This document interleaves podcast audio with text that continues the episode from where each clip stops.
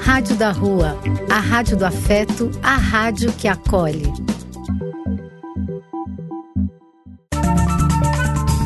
Apoio: Casa de Vó, Banho para Geral e Instituto de Políticas Relacionais.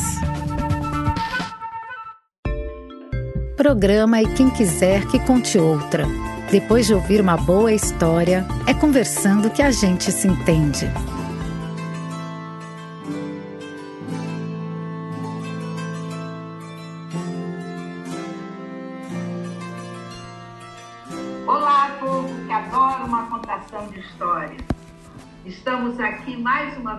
No nosso programa E Quem Quiser que Conte Outra, aqui na nossa Rádio da Rua, a Rádio da Cidadania, da Espiritualidade e da Magia.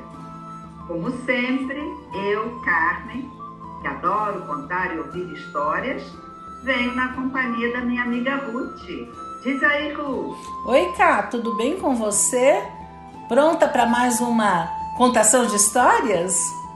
Ah, hoje eu diria que eu estou pronta para uma audição de história. Vamos lá! Então, hoje a história é sua. Sim, a história é minha e o motivo também. O que eu queria te contar, em primeiro lugar, é como eu cheguei a essa história. Tem, tem um fato que me marcou muito, há muito tempo atrás. Estava na faculdade ainda e uma colega de faculdade, ela um belo dia chegou de óculos. Eu falei, ah, que legal! E um óculos grosso, tipo fundo de garrafa. Uh, que legal! Hoje você veio de óculos ao invés de lente? Ela falou: não, hoje é a primeira vez que eu uso óculos. Como assim? Ela falou: Pois é, você não sabe. Eu achava que o mundo era do jeito que eu via com os meus 4 graus de miopia. Eu não imaginava. Uau, é, uau. é, eu imaginava que o mundo era assim meio borradinho, que não tinha grande nitidez. Eu achava que era assim, eu não tinha um outro parâmetro. Aí eu comecei a ter dores de cabeça, me sugeriram que eu fosse a um oftalmo e aí, no oftalmo, eu, ele indicou as lentes do óculos. Então, hoje é a primeira vez que eu chego de óculos. Eu nunca tinha usado. E eu fiquei muito surpresa, né? Como alguém pode uh, viver daquela maneira? E depois eu fiquei pensando, mas nossa,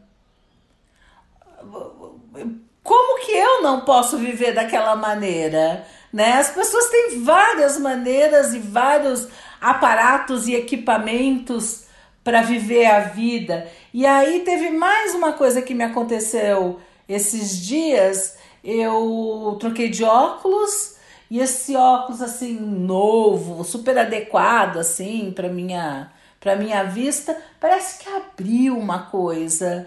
Nossa, me deu uma alegria. Eu falei, que delícia ver assim. E eu falei, olha, não é que essa é uma boa ideia para a gente conversar no nosso programa? O que, que você acha? Eu, como usuária de óculos, achei ótimo o tema. obrigada, obrigada. Eu acho que tem muita coisa para refletir, né, sobre esse assunto, né? E eu escolhi uma história para gente. Isso eu estou bem curiosa, porque quando você falou o tema, eu uso óculos e eu disse eu também. Ah, e aí fiquei me perguntando, mas que história teremos aí? Será que tem alguma fada, alguma princesa que usa óculos e eu não estou sabendo. Então, eu estou aqui toda ouvido, sentada com a minha garrafinha de água, aguardando a história de hoje. Então, vamos ouvir. Vamos lá?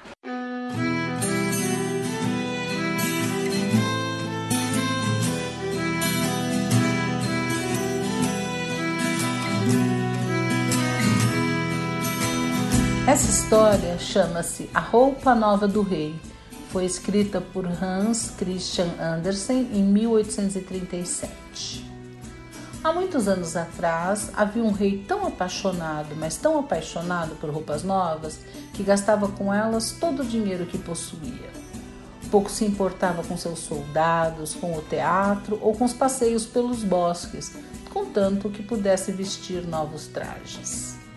E ele tinha mesmo um para cada hora do dia, tanto que, ao invés de se dizer dele o que se diz de qualquer rei, o rei está ocupado com seus conselheiros, por exemplo, dele se dizia sempre a mesma coisa: o rei está se vestindo. Na cidade em que vivia, a vida era muito alegre. Todos os dias chegavam multidões de forasteiros para visitá-la, e entre eles, certa ocasião, chegaram dois vigaristas. Sabendo do gosto do monarca e tramando dar nele um golpe, fingiram-se de tecelões e apresentaram-se no palácio, dizendo-se capazes de tecer os tecidos mais maravilhosos do mundo. E não somente as cores e os desenhos de seus tecidos eram magníficos, mas também os trajes que faziam possuíam a qualidade especial de se tornar invisíveis para aqueles que não tivessem as qualidades necessárias para desempenhar suas funções e também para aqueles que fossem muito tolos e presunçosos. Devem ser trajes magníficos, pensou o rei, e se eu vestisse um deles, poderia descobrir todos aqueles que em meu reino carecem das qualidades necessárias para desempenhar seus cargos, e também poderei distinguir os tolos dos inteligentes. Sim, estou decidido a encomendar um desses trajes para mim entregou então a um dos tecelões uma grande soma em dinheiro como adiantamento, na expectativa de que assim os dois começassem imediatamente o trabalho. E foi o que aconteceu. Depois de receberem uma grande quantidade de seda pura e fio de ouro, material que guardaram em seus alforjes, os dois vigaristas prepararam os teares e fingiram entregar-se ao trabalho de tecer, embora não houvesse um só fio nas lançadeiras.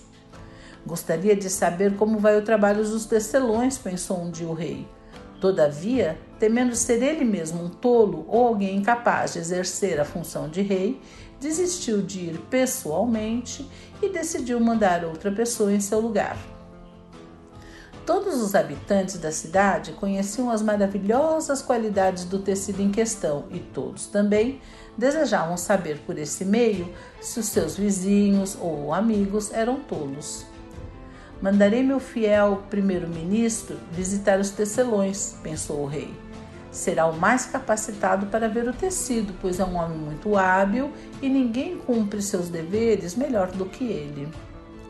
E assim o bom e velho primeiro-ministro dirigiu-se ao aposento em que os vigaristas trabalhavam nos teares completamente vazios.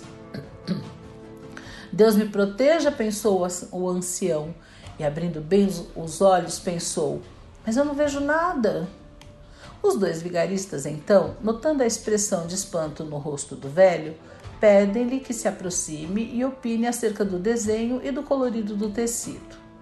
Mostram-lhe o tear vazio e o pobre ministro, por mais que se esforçasse para ver, não conseguia enxergar coisa nenhuma, porque não havia nada para ver. Deus meu, pensava, serei eu tão tolo assim? E não querendo que ninguém soubesse de sua tolice, e menos ainda que o julgasse incapaz de exercer a função de ministro, imediatamente respondeu: É muito lindo, que efeito encantador!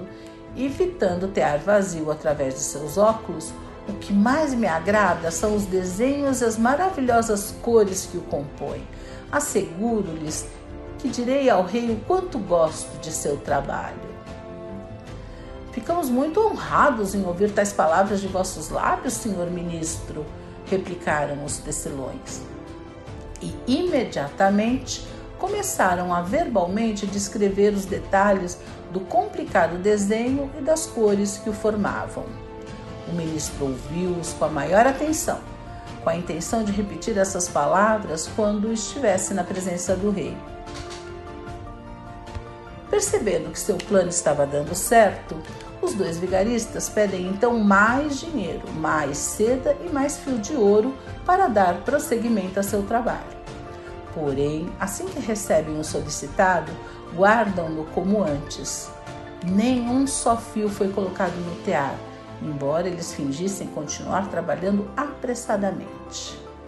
Passado algum tempo, o rei envia outro fiel cortesão para verificar o progresso do trabalho dos falsos tecelões e a fim de saber se eles demorariam muito para entregar o tecido.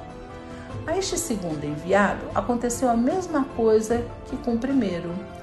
Não acha que é uma fazenda maravilhosa? perguntaram os vigaristas, mostrando e explicando um desenho imaginário e um colorido não menos fantástico que ninguém conseguia ver.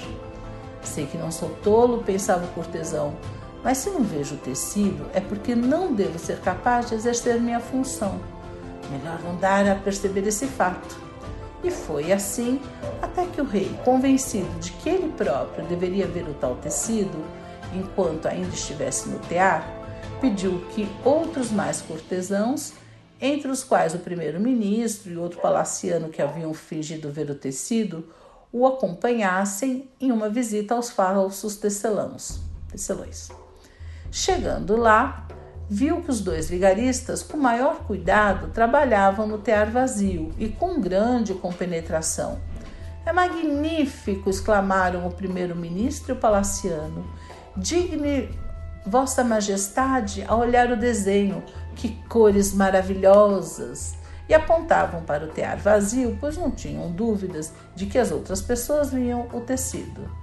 Mas o que é isso? pensou o rei. Não estou vendo nada. Isso é terrível. Serei um tolo? Não terei capacidade para ser rei?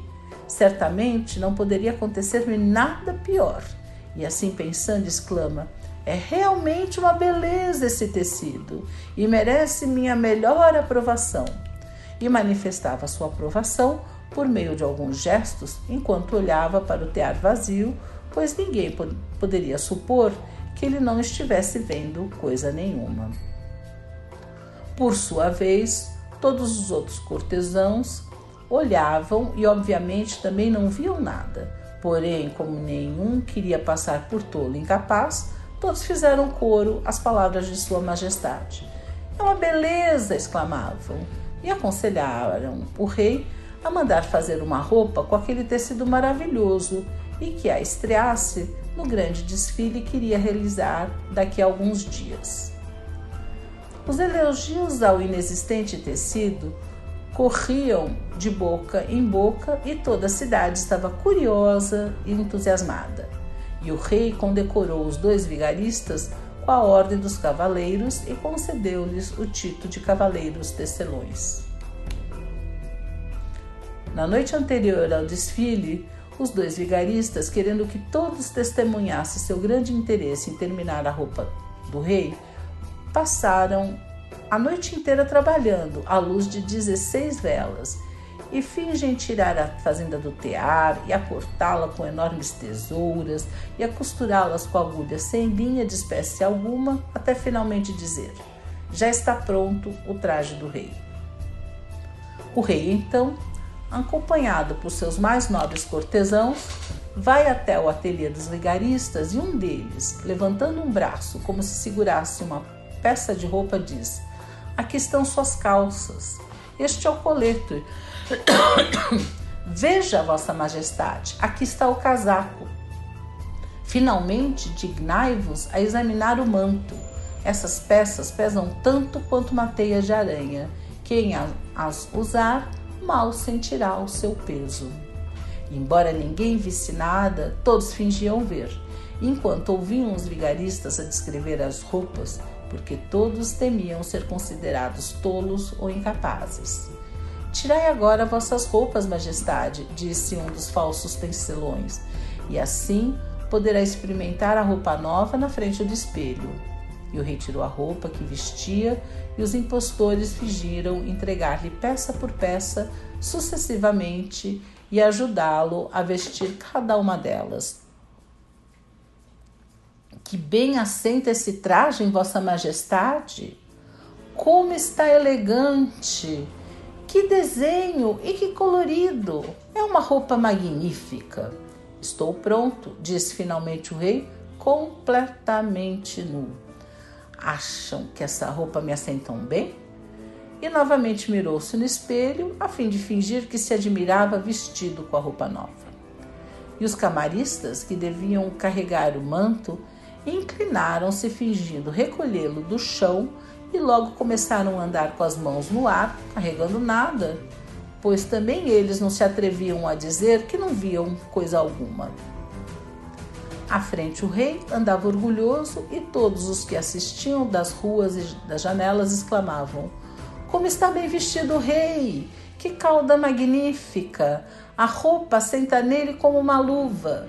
Nunca, na verdade, a roupa do rei alcançara tal sucesso, até que subitamente uma criança do meio da multidão gritou: O rei está nu! Ouçam, ouçam o que, essa, o que diz essa criança inocente, observou o pai, a quantos o rodeavam. Imediatamente o povo começou a cochichar entre si. O rei tá nu, o rei tá nu, o rei tá nu, começou a gritar o povo. E o rei, ouvindo, fez um trejeito, pois sabia que aquelas palavras eram a expressão da verdade, mas pensou: o desfile tem que continuar. E assim continuou, mais impassível que nunca, e os camaristas continuaram segurando sua cauda invencível. Invencível.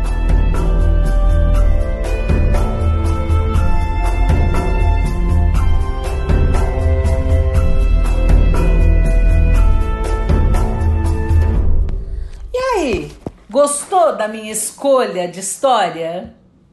Ru, eu adorei a sua escolha adorei, porque a, a, sua escolha foi bem provocativa, né? Em vez de você colocar uma, uma pessoa uh, lutando com seus óculos, você puxou na realidade para o tema das diferentes maneiras de você perceber o mundo à sua volta. Exato. Diferentes visões. E neste caso, visões, inclusive, que não tem nenhum óculos que dê jeito, porque o caminho seria outro, né? Exatamente. bastante, bastante. Exatamente. Eu quis trazer exatamente esse aspecto. É uma história que eu acredito que quase todo mundo conhece, é uma história muito. Sim muito familiar, né, para todo mundo. Uh, mas assim, o meu convite é que a gente pense nessa história sobre essa ótica, vamos dizer assim, Sim. né? E, e, você sabe, Ru, que eu estava dando uma olhada, é, essa história, o, o, Anderson, ele baseou esse conto dele né, num, num livro espanhol, ah, é? lá do século XIV, ah. que chama o Livro dos Exemplos. Ah. E, é uma coleção medieval espanhola que tem uns 55 contos, contos morais, uhum. baseado no Esopo, outros autores clássicos, contos persas, né? E entre os vários contos morais, temos esse aí da roupa do rei. E achei interessante porque no conto original, que está registrado pelos espanhóis, os tecelões falaram que eles estavam é, criando um traje que só seria visível por aqueles que fossem filhos legítimos. Esse é que era o ponto na Idade Média. Uhum. Quando o Anderson pegou esse ponto e reescreveu a versão dele, ele colocou o foco nas questões que eram importantes no momento que ele estava vivendo que é a questão da vaidade e da soberba intelectual. Eu achei isso muito interessante. Eu também estou achando bem interessante esse aspecto que você está trazendo. Não é? É. E aí eu falei, olha, realmente, o conto, é, não sei se dá para dizer original, foi uma compilação lá no século XIII, XIV. E depois o conto reescrito pelo Anderson, é, momentos diferentes, eles fazem os tecelões trazerem desafios diferentes para o rei. Uhum. Né? Que, que interessante. Quer dizer, o que você está contando é que, de alguma maneira, é, essas histórias já existiam por aí, né? Tem, tem. E essa, essa compilação espanhola, ah, os autores dizem que se baseia em contos anteriores. Uhum. As fábulas do Esopo, contos antigos persas. Uhum. Então, este movimento de ter contos morais, Uhum. contos que trazem assim, uma lição de moral para reflexão, isso é bem antigo na história da, da humanidade. Da contação de histórias. Na contação de histórias, do ser Sim. humano e as suas contações de história. Uhum. Muito interessante. E teve até um comentário que eu também achei, olha que coisa, né? Que fala que esse comportamento do ser humano de não questionar os padrões comportamentais à sua volta, de seguir o rebanho, esse comportamento meio de manada, né? Que do ponto de vista da psicologia evolucionista, digamos assim, ele é fácil de ser compreendido. Uhum. Quer dizer, você imagina, sei lá, o homem da caverna, se um grupo de pessoas estivesse correndo numa direção, a atitude mais sensata é seguir o grupo, Uhum. porque provavelmente vem um leão atrás. Você Uhum. está entendendo? Sim. Tem algum bicho atrás, tem um perigo. Né? Agora, hoje em dia, então veja, a, a probabilidade de você se safar da situação e não ser comido pelo leão é você seguir o bando. Uhum. E provavelmente os questionadores, aqueles caras correndo por quê, para onde vão e tal, provavelmente foram comidos pelos leões e não passaram seus genes para frente. Ai, que ótimo. Muito boa essa história. Então eu achei muito interessante. E o cara que comentou isso falou, mas hoje em dia, se o grupo sai correndo para um lado, a probabilidade de ter um leão faminto atrás é muito remota. Então dá para questionar. É verdade. Olha, bem interessante isso que você está contando. E tem outro aspecto também dessa história que eu gosto muito, que é ahn, a pureza da criança trazendo. abrindo os olhos das pessoas, né? Isso para mim é o, o aspecto central. Só pode ser a criança mesmo, né?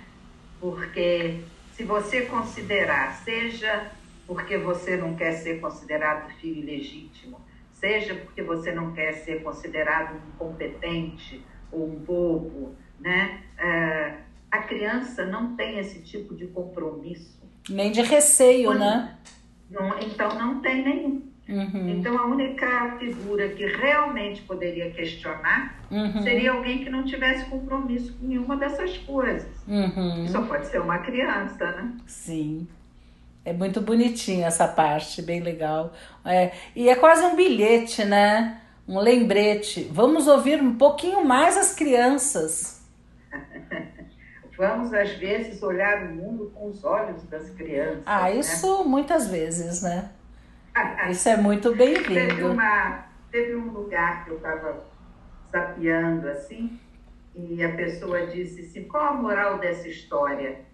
E aí uma pessoa disse simplesmente: ser rei não te desobriga a enxergar o vazio. Hum, que bonito. Para se pensar, não é? Muito, muito. Para se pensar. É. Essa história é muito boa. Desde a Idade Média que ela é curtida. Então, falando em Idade Média, Da Vinci chamava os olhos a janela da alma, né? E a partir disso, dois diretores, o João Jardim e o Walter Carvalho, que usam óculos e têm bastante graus de miopia, ambos, um tem seis, um tem 8 graus, outro tem 7 graus e meio. Eles fizeram um documentário fantástico que eu recomendo a todos assistirem, porque é de uma sensibilidade, é de uma delicadeza aonde eles entrevistam 19 pessoas que têm diferentes graus de deficiência visual, da, sei lá, de uma miopia discreta até cegueira total, e eles conversam sobre como essas pessoas veem o mundo. E são depoimentos incríveis. Tem, por exemplo, um, um rapaz que ele é ele é tem uma deficiência séria, uma deficiência visual séria, e ele fala assim, mas quem garante que o mundo é aquilo que você vê e não aquilo que eu vejo? Só uh, penumbra, só uh, sombras, né? Quem garante? Por que, que o mundo é do jeito que você vê e não do jeito que eu vejo? Sabe, tem cada reflexão interessantíssima. Essa aí, essa aí é uma questão filosófica profundíssima. Sim. Porque a gente realmente não tem acesso né, a, a, a, ao mundo real do outro. Sim. Ao mundo tal como é percebido pelo outro, não é? Uhum. Então, é uma questão. Eu estou aqui falando com você, estou olhando um dos meus cachorros dormindo ali. Cachorro não enxerga cores, né? É, é eles veem o Ele mundo. enxerga o mundo cinza, uhum. não é? Então, é, é, um, é um outro mundo. Isso é uma questão profunda, essa daí, e é interessantíssimo. Eu, eu recomendo realmente esse, esse documentário. Tem, por exemplo, um dos entrevistados, ele é um vereador, uh, ou era vereador na época em que foi feito, né, que foi 2001, ele estava vereador na época, não sei hoje, uh, e ele tem uma deficiência visual grave, e ele começa a parte dele, ele num táxi cego, né? Uh, dando as referências para o motorista. Olha, na terceira você dobra à direita e você estaciona em tal lugar. Ele vai dando as coordenadas para o motorista. E, e quem está entrevistando pergunta: Mas como você faz isso? Eu falo: Pois é. Uh, ele não foi, não, não, não foi sempre cego, né? ele foi perdendo, e aí ele foi acostumando a prestar atenção nas outras dicas. Então, se ele entrar no carro, ele é capaz perfeitamente de te dar as coordenadas para chegar num lugar que ele tá habituado aí, é lógico, né? Dizer, olha, tem cada história. Tem, tem outra que também que me chamou a atenção, da Marieta Severo ela tem miopia. E ela conta que quando ela está, por exemplo, no teatro, já aconteceu no meio de uma peça cair, ela usa lentes de contato, uh, de cair um, um, uma das lentes e ela diz: Eu paro de ouvir. Mesmo com uma lente só, eu começo a não escutar. É, é muito interessante. Eu, eu tive nos naquela época que a gente dava aula na faculdade, né, Pô? Uhum. Eu tive muitos, muitos, muitos alunos. Eu tive uma aluna cega. Uhum. Ela tinha aquela maquininha que ela ia digitando, uhum. e depois imprimia, saía você, conseguia ler e tal para fazer prova. E, e ela tinha muito claro, ela queria trabalhar com cegos. Uhum. Então, ela estava fazendo psicologia porque ela pretendia trabalhar com céus. Uhum. Era uma aluna excelente. Olha, que interessante. Excelente. E, e com, os, com os sentidos, provavelmente, audição ou de percepção espacial, temporal, provavelmente mais apurado que os nossos, né? Uhum que a visão, de certa forma, nos acomoda com relação a muitos aspectos. Uhum. Nossa, eu gostei tanto. Eu vou te contar mais uma. Tem um, um fotógrafo franco-esloveno, o nome dele é o Jim Baikar. Ele é conhecido, ele é cego, né? Uh, ele conta que ele fecha os olhos para olhar. que, que quer dizer isso? Um, ele tirou uma foto da Ana Sigula, que também está nesse documentário, e ele tirou a foto. Quando ela foi pegar a foto dela, tem uma coruja. Ela arrepiou inteira. Por quê? Ela disse que a mãe dela tem a foto dela e uma coruja. Tá, tá disponível na internet, porque isso é, é, é verídico, né? Qualquer pessoa que der um, uma googlada encontra essa foto dela com uma coruja, sei lá, no ombro dela, alguma coisa assim. Tem que pensar que, né, que é o mais fantástico de tudo, que é um fotógrafo cego, ele tem a ajuda da irmã dele para essas coisas mais técnicas, uh, que apresenta essa foto, né? Depois de uma pequena conversa, foi tirar a foto e ele, quando foi entregar a foto, tinha ela com a coruja no, no ombro. E ela ficou absolutamente arrepiada, porque a mãe dela chamava ela de coruja, porque ela sempre, desde criança, ela era uma pessoa mais noturna, tinha muita dificuldade de dormir e parece que tem essa dificuldade até hoje. Então era o apelido carinhoso.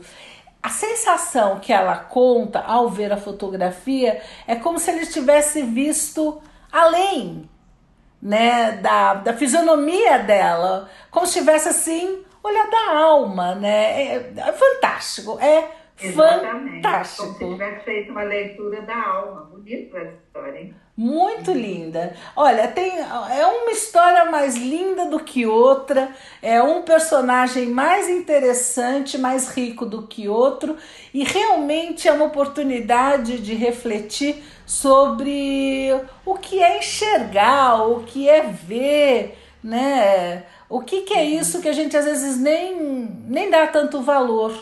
Ou faz como o rei de uma maneira bem errada. Ele enxergava, ele não tinha problema de visão. Mas também não estava vendo muita coisa, né? É, o rei. que lição, hein? Que lição para esse rei. E é aquilo que eu disse, não haveria óculos suficiente para ajudar o rei a superar essa falta de visão dele. Uhum. Eram outros caminhos que ele teria que usar, né? Sem dúvida. Aqui falamos em alma, eu vou pegar esse gancho, porque você sabe que a minha alma me leva sempre para o Egito Antigo, não é? qualquer que seja o tema. E eu vi um texto de um egiptólogo do Museu Nacional do Rio, falando coisas que eu achei muito interessantes. Ele estava falando a respeito da maquiagem dos antigos egípcios. Ele começa falando da Elizabeth Taylor, que é a Cleópatra clássica, não é? Uhum. E todo mundo, a primeira coisa que lembra é daquela maquiagem pesada, bonita, e aquela pintura preta ao redor dos olhos. E aí ele trouxe um dado que para mim foi novo, hum. que os estudos recentes, alguns pesquisadores franceses é, mostraram que aquele tipo de maquiagem dos antigos egípcios servia como escudo para os olhos. Não era só uma questão de estética. Escudo. Era uma questão de estética também, hum. mas era uma questão de saúde. Hum. E aí, o, o, o que, que ele começa? Ele fala que os estudiosos pesquisaram amostras de pós e cremes faciais que, datados de 4 mil anos Olha. que se encontram, se encontram no Museu do Louvre. Uhum. E eles encontraram algumas substâncias diferentes à base de chumbo. E com a ajuda da, da parafernália toda eletrônica que a gente tem hoje, eles conseguiram separar essas substâncias. E quando testaram, eles perceberam que essas substâncias ah, provocavam o aumento de óxido nítrico em torno de 240% hum. numa cultura de células da pele. Hum. A conclusão deles foi a seguinte: toda vez que se usa chumbo em grande quantidade, ele é tóxico. Uhum. Mas se o chumbo é usado em pequenas quantidades, como parece que era usado na maquiagem dos egípcios, ele pode ajudar a produzir substâncias que, na realidade, elas ajudam a ativar o sistema imunológico. Olha que interessante.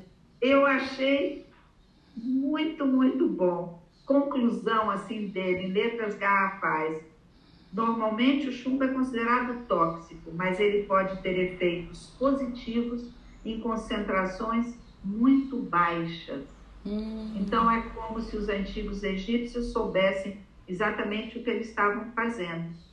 Como as bactérias deviam ser muito abundantes nas águas do rio Nilo, uhum. que ficavam paradas depois das cheias, né? Eles usavam cosméticos para prevenir ou tratar infecções oculares. Que interessante. Sabe que uma vez conversando na Jordânia com lá o pessoal do deserto usa uma maquiagem, parece cajal, assim no olho. E uma pessoa me explicou que aquilo de alguma maneira protege um pouco do sol. Não sei direito como. Eu ouvi, estou tentando juntar aí com, com essa informação que você está trazendo. Né? Pode ser que também tem alguma coisa por aí, né? Eu acho que tem, Ru, porque neste mesmo texto, ah. o egiptólogo fala uma coisa que eu também nunca tinha ouvido, mas olha só, hum. que parece que a mais antiga paralisação de trabalhadores registrada na história da humanidade aconteceu no Egito Antigo. Uma hum. greve. que ótimo! De trabalhadores. E, e deve ter acontecido, parece que por volta do ano 29, no reinado do Ramsés III. Os operários que construíam templos e tumbas, inclusive faziam as pinturas maravilhosas nas paredes, uhum. eles fizeram uma manifestação para cobrar os pagamentos atrasados. Hum. Como no Egito Antigo não havia moeda, esses trabalhadores eram pagos com ferramentas, comida e cosméticos. Hum, olha! E este último item era essencial para protegê-los do sol. Ah, que incrível! Então, veja, óleos feitos a partir da gordura de patos e gansos eram usados como protetor solar. Uhum. E cremes que serviam para fazer a pintura preta em volta dos olhos, era capaz de diminuir a incidência da luz solar. Uau! Adorei! Primeiro óculos escuros! Viu só? E aí o artigo é concluído de uma forma que eu adorei, que fala, na realidade, a Cleópatra não era apenas vaidosa, ela era cuidadosa. Que ótimo! Olha, Carmen, depois dessa história, só ouvindo Raul Seixas, hein? Vamos ouvir a musiquinha dele? Usa óculos escuros. Como vovó já dizia. Quem não tem colírio usa óculos escuros. Mas não é bem verdade.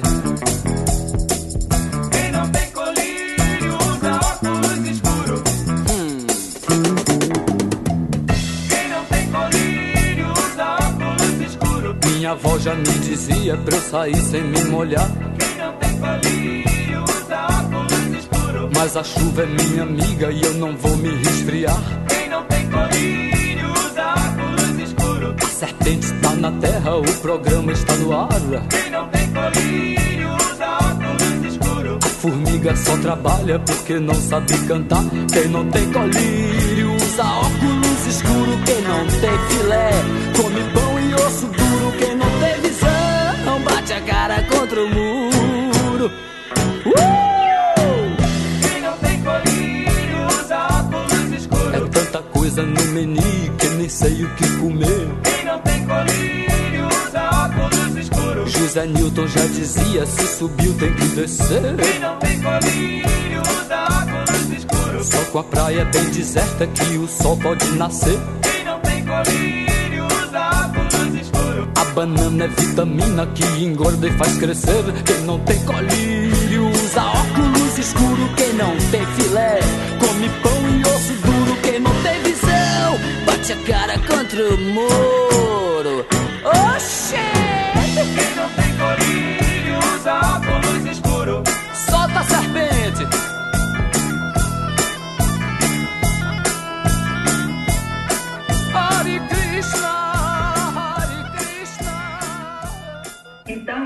Depois desse Raul Seixas e seus óculos escuros, não é? Pô, vamos falar um pouquinho dos óculos, não é? Uhum. Estamos falando aqui da visão e tal, dos óculos. Ah, parece que quando você vai voltando na história, o uso de lentes corretivas, de cristais, às vezes pedras preciosas, cortadas fininhas, então, isso é bem, é, é bem anterior ao momento do nascimento de Cristo. Então, Sim. Lá tem eh, notícias de que na China antiga já se usavam essas já se usavam essas lentes corretivas para fazer que que as letras e as figuras ficassem maiores. Não existia ainda um óculos tal como a gente eh, Uhum. imagina hoje, né? Uhum. Mas o uso dessas lentes já era relativamente frequente, né? E a gente vai ter, é, a partir mais ou menos do século XIII, XIV, é que começa a se desenvolver o que a gente de, fato chama hoje de óculos, que é uma armação com as lentes é, corretivas, né? E eu achei interessante que a palavra óculos vem de oculário. Você viu isso, Rô? Ah, eu vi, eu achei super interessante. É, esse é é? o nome, né, pro, daqueles orifícios das armaduras da, Isso, da cabeça dos soldados. Esse termo oculário, que é lá da antiguidade clássica, ele ia designar os orifícios que eram feitos nos capacetes das armaduras, para que o soldado pudesse enxergar. Uhum. Então, daí vem a palavra óculos. Legal, né? genial, genial. Agora, uma coisa, enquanto eu lia sobre óculos, que eu lembrei, eu não posso deixar de comentar. Tem uma figura emblemática em que o óculos é fundamental para marcar praticamente a transição de uma personalidade para outra. Nossa, quem É. será? ah, quando eu falar, você vai dizer, é mesmo. É o óculos do super-homem. É mesmo, você tem toda a razão. Eu sempre achei fantástico como ele tira o óculos, vira super-homem, ninguém reconhece. Ele bota óculos, vira Clark Kent, gente, que que é isso? Exatamente. Ele vira o jornalista e ninguém reconhece. Eu falei, gente, precisamos comentar dos óculos do Superman, né? e outro detalhe que eu também me lembrei, quando eu fiquei rindo sozinha, quando eu era criança, eu adorava ouvir a história do Chapeuzinho Vermelho. Eu morria de medo, lá da coleção Disquinho. Uhum. E um dos momentos que eu achava impactantes era quando o lobo mal, com aquela voz. Seus cachorros se rebelaram, porque eu estou falando do lobo mal. É, não, não, coitados, acalma eles, diz que vai dar tudo certo. os lobos são os avós dos cães, elas não querem que eu fale mal do lobo mal. Mas tem um momento em que o, o lobo mal entra na casa, engole a vovozinha e aí ele vai se vestir de vovozinha. Uhum. E aí ele vai falando que ele vai pôr o chale e tal, e de repente ele se olha no espelho e fala, mas está faltando alguma coisa, um detalhe, o que é? E de repente ele se lembra, os óculos. E aí ele coloca os óculos e diz, que artista perfeito, está a própria vovozinha. É muito engraçado isso, né? Com certeza, com certeza. Quando a gente fala isso, porque, sei lá, eu sou muito grata aos meus óculos, né, que me permitem ver tão bem, eu não consigo imaginar como seria a minha vida sem eles, né? Mas, por exemplo, quando eu ouço a música ah, eu uso óculos, que as garotas não olham mais pra ele e tudo mais. Eu falo, nossa, vamos ouvir essa música pra gente depois conversar um pouquinho a respeito?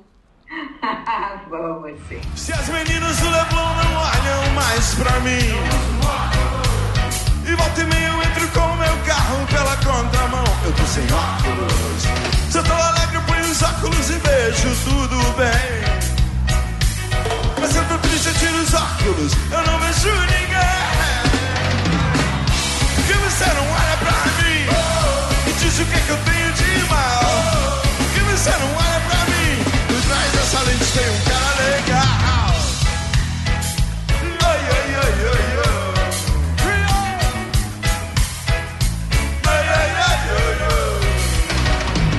Eu te dizer, eu nunca fui o tal. Era jogo se eu tentasse fazer charme de intelectual. Se eu te disser perigo, você não acreditar em mim. Mas a verdade é que eu não nasci de óculos. Você não olha pra mim. Me diz o que, é que eu tenho de mal. Que você não olha pra mim. Por trás dessa lente tem um cara legal.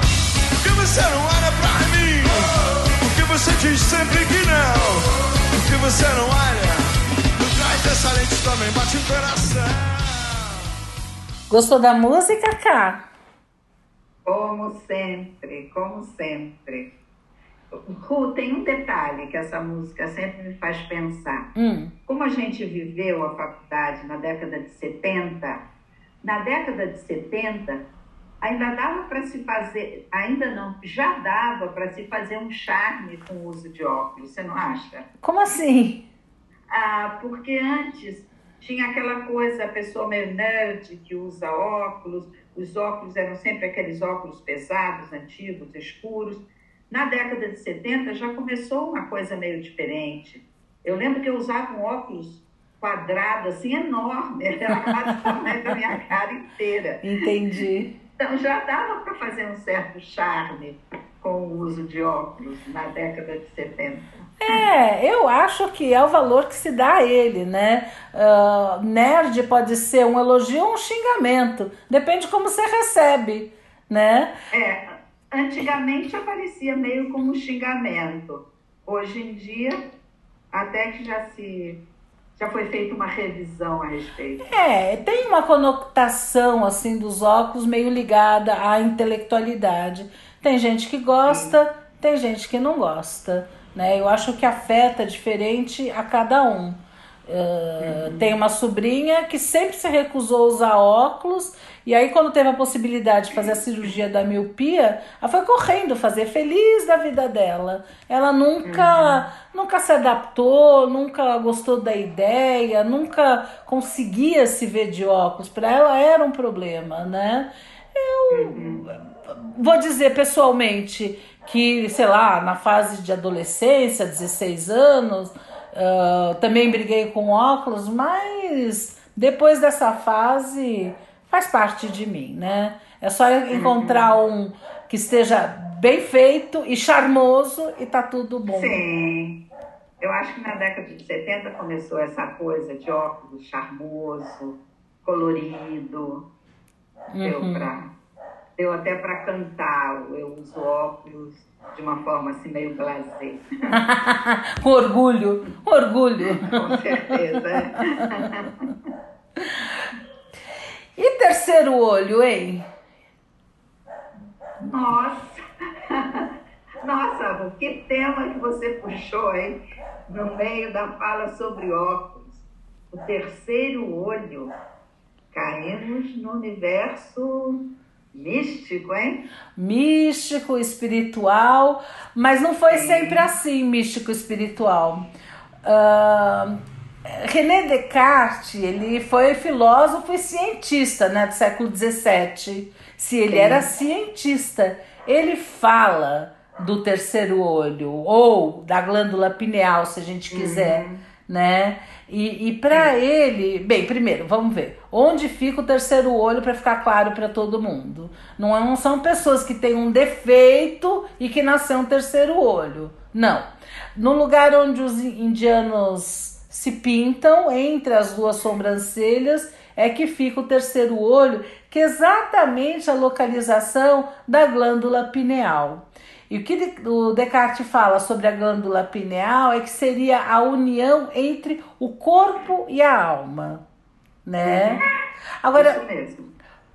pro pessoal mais espiritualizado, o, o terceiro olho ele corresponde ao sexto chakra, que é o chakra da intuição. Sim. Para o pessoal bem cientista, a glândula pineal ela tá ligada fortemente a, a sono, a produção de A melatonina. produção de melatonina, né? É, que, que regula o sono, né? Ah, para o pessoal mais espiritualizado, é muito além disso, né? Não é simplesmente uma glândula que produz ah, hormônios, mas é muito mais do que isso e tem fortemente a ver com intuição. Uhum. Então, por exemplo, aquele fotógrafo, né, que não enxergava, que eu contei anteriormente, que não enxergava ah, como a gente vê, vamos dizer assim, que somos videntes, né, que enxergamos, ah, ele enxergava provavelmente com o terceiro olho, ou seja, com a intuição. Só que a gente não precisa perder. colocou a coruja, né? Ex- ele mesmo. Só que a gente não precisa perder a visão para abrir a intuição, para abrir o terceiro olho. A gente pode ter os três olhos abertos, né? Enxergar e ter uma intuição forte também. Eu acho essa visão dos chakras, é, é, os chakras os orientais consideram que são pontos energéticos que a gente tem no corpo, né? E que eles podem estar fechados de certa forma, ou eles podem se abrir e começar a girar. Eu acho que é uma visão muito bonita, Uhum. porque relacionam inclusive cores diferentes com chakras diferentes. Então, se você imagina os chakras abertos, girando, é como se a pessoa se transformasse quase num arco-íris. Essa é a visão que me vem, eu acho bonita, né? Uhum. E, e esse chakra do terceiro olho, que é o chakra da intuição, ah, ele, pelo menos para mim, é o que te põe em, em contato com este mundo e um pouco além.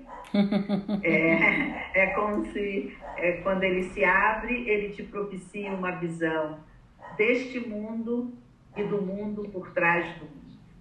Eu gosto muito dessa imagem. Nossa, é belíssima mesmo, é muito bonita.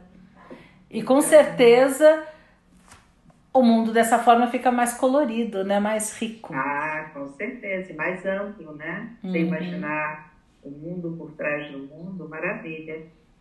Agora, você falou em, em glândula pineal, eu me lembrei de uma coisa meio, meio anedótica, Hum, que quando as empresas começaram a montar os protocolos para começarem a reabrir uhum, ah, durante a pandemia, um- uma das primeiras determinações é que as pessoas, para entrarem no espaço, deveriam ter a sua temperatura avaliada. uhum, Se elas estivessem com a temperatura acima de 37,5, não deveriam entrar. Uhum. Se estivessem no estado febril, né?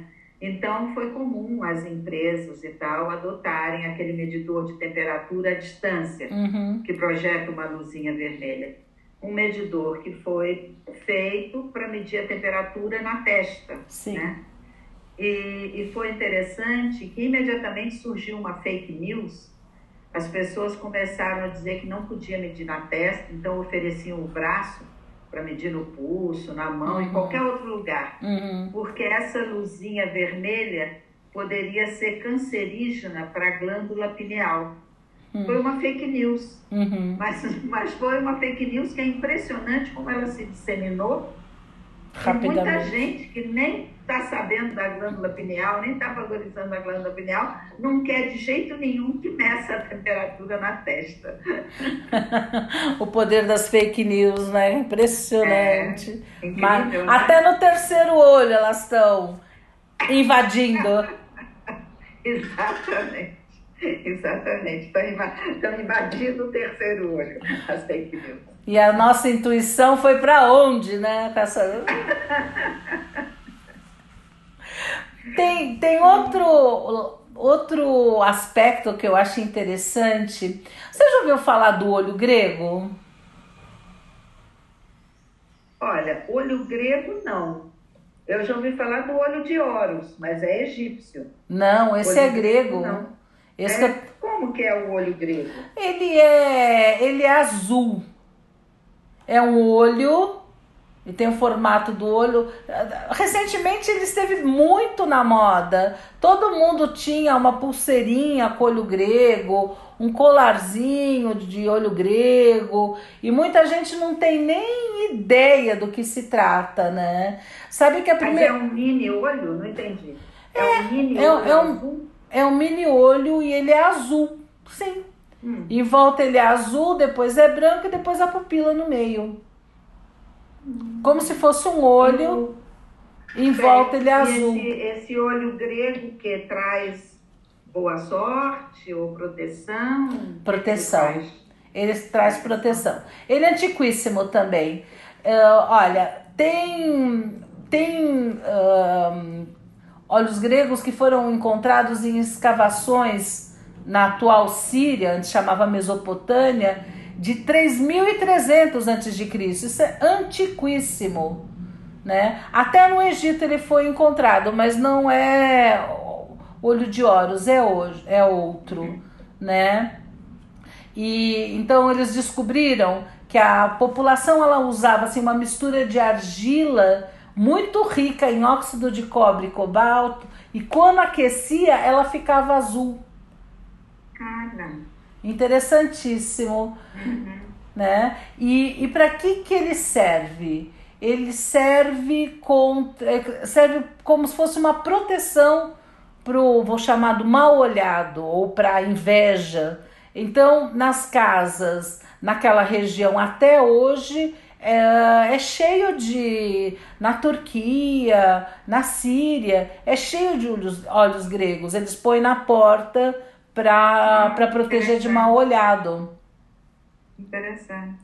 E mal olhado. Engraçado, a, a minha avó era extremamente católica, não é? Mas ela acreditava em mal olhado.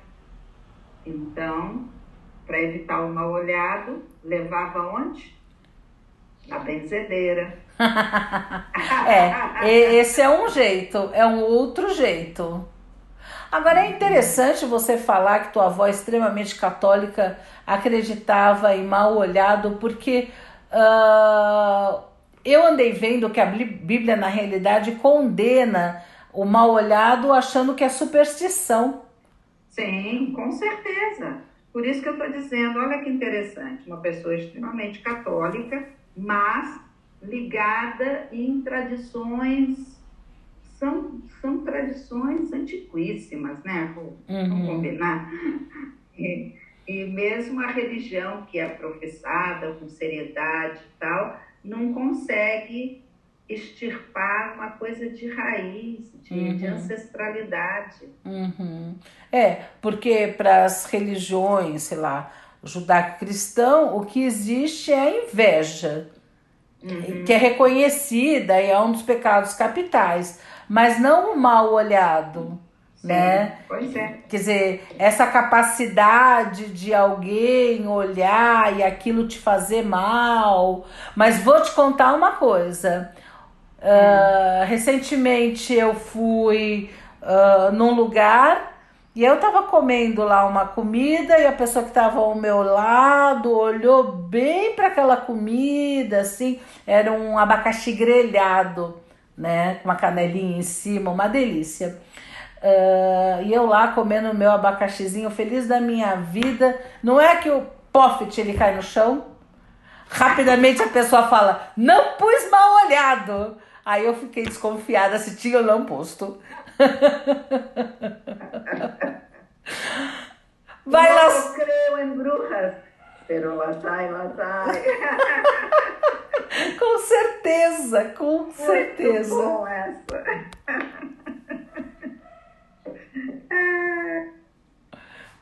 Eu acho que com essa história a gente pode até se despedir, não é? Poxa, mas a gente vai se despedir justo no meio do mal olhado. Não gostei, não.